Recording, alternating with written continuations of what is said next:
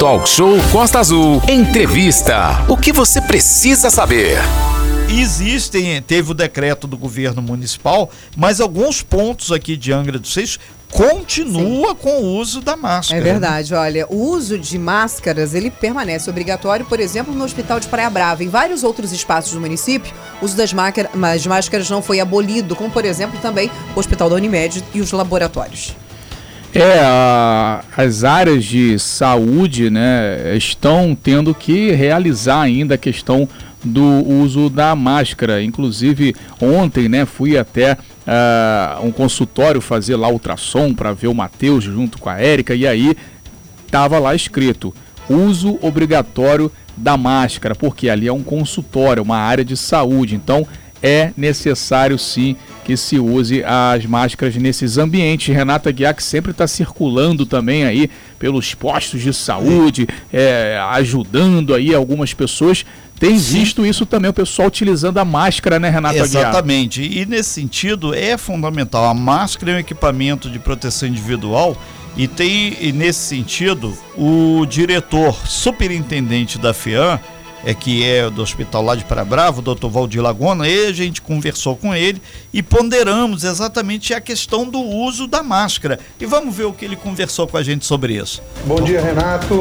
Bom dia a todos os ouvintes da nossa Costa Azul FM. Mais uma vez, muito feliz por estar aqui, participar desse espaço que sempre nos brinda com muita informação de muito boa qualidade. De fato, houve é, o novo decreto municipal que acompanha o decreto estadual e que flexibiliza o uso de máscaras né, em ambientes públicos, transportes. E o decreto ele é bastante claro, tanto do estado quanto o do município, eu melhor dizendo, dos municípios, na imensa maioria é, acompanharam. No nosso caso, o, se não me engano, o parágrafo 3 do nosso decreto, ele mantém o uso de máscara em ambientes de atendimento hospitalar. Então, nós vamos manter também o uso das máscaras e vamos demandar que as pessoas usem máscaras toda vez que entrarem no ambiente do Hospital da Praia Brava. Mas isso faz sentido também por uma decisão técnica do próprio Hospital da Praia Brava e eu, eu ouso, me arrisco dizer, também de muitas outras empresas que se mantêm de alguma maneira precavidos e aguardando a evolução da doença conforme ela acontece, conforme Ministério da Saúde, Organização Mundial da Saúde, secretarias de Estado e município acabam deliberando junto com suas equipes técnicas, estudiosos e acabam nos indicando qual o melhor caminho a seguir. Nós entendemos seguir sim o protocolo da prefeitura e manteremos o uso das máscaras nos ambientes aqui do Hospital da Praia Brava e dos demais serviços que nós gerenciamos aqui pela FEAM. De Laguna, responsável aí pela, pelo Hospital de Praia Brava, trazendo para a gente atualizações sobre o uso da máscara lá na Sim, proteção. Aline, e a gente aproveitou a oportunidade de falar em Praia Brava, naquela região ali, tem Angra 3, né? Então a gente procurou saber também do diretor superintendente da FEAM, Valdir Laguna, com relação à possibilidade de milhares de trabalhadores chegarem à região devido aí à retomada das obras de Angra 3. É um dado importante, a gente vai ouvir a opinião dele, afinal de contas é o gestor da situação saúde lá naquela região de Itaúna. Renato, quando você nos pergunta a respeito de como nós vamos encarar a chegada de Angra 3, muitas coisas me vêm à mente. A primeira delas é uma alegria muito grande por conta da retomada desse projeto que é tão importante para o Brasil. Imagine então para nossa cidade, para esta nossa região. Vai ser fantástico isso, uma geração de empregos, vinda de profissionais muito gabaritados, novas contratações, sejam estas pela eletronuclear, sejam de terceirizados que prestarão serviços aqui por muitos anos, um fluxo de gente enorme, oportunidades surgindo, crescimento surgindo, vídeo que aconteceu na instalação de Angra 1 e 2 aqui na CNAA e que tanto crescimento trouxe para a gente. Pois bem, os protocolos nós iremos manter aquilo que temos mantido desde o início da pandemia, quais sejam seguintes das orientações da, do nosso Ministério da Saúde, da OMS, da Secretaria de Estado e do Município da Saúde.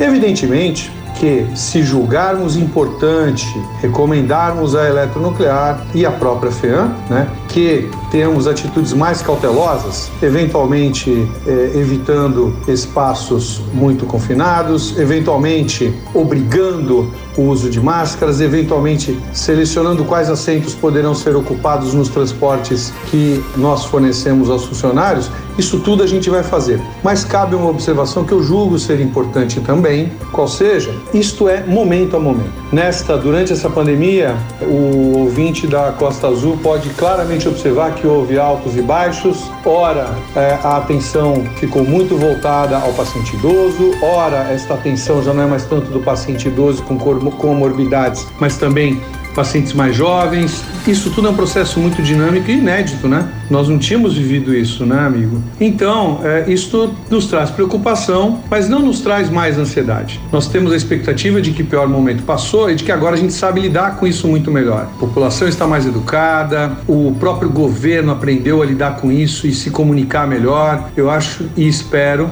que as coisas a partir daí evoluam e a chegada de Angra 3 venha realmente com muito crescimento, muitas oportunidades e com certeza muitos desafios. Pois, pois, é, Aline, e para fechar agora com o Valdir Laguna em cima aqui da marca do pênalti, a gente fala sobre a questão das novas variantes que têm surgido, inclusive com o crescimento de focos da Covid novamente na China. E como é que o Hospital de Praia Brava vai lidar com isso? Aline. Olha só, Renato, com relação a essas novas variantes, interessante, inteligente tua pergunta. Também nos preocupa bastante mas seguimos acompanhando o que a ciência tem nos dito, seguimos acompanhando o que todas as publicações sérias têm apresentado às nossas equipes técnicas, à nossa direção médica e seguiremos quaisquer recomendações que venham a surgir mediante sinais de agravamento sinais quaisquer que possam surgir que nos levem à alteração de protocolos, sejam eles aqui dentro do hospital ou mesmo tenho certeza, e vou falar até pelo Glauco, nosso secretário de saúde, ele estará com a mesma atenção no município, doutor Kiep no estado e assim por diante. Então, hoje, nós não vemos isso como promotor de quaisquer mudanças no que estamos fazendo agora, na maneira que estamos tratando os pacientes, nos testes que temos feito ou nas medidas de segurança que temos implementadas e as manteremos implementadas. Manteremos o uso de máscara, manteremos os testes para todos aqueles que quiserem ingressar na central nuclear, tentaremos manter o maior grau de segurança possível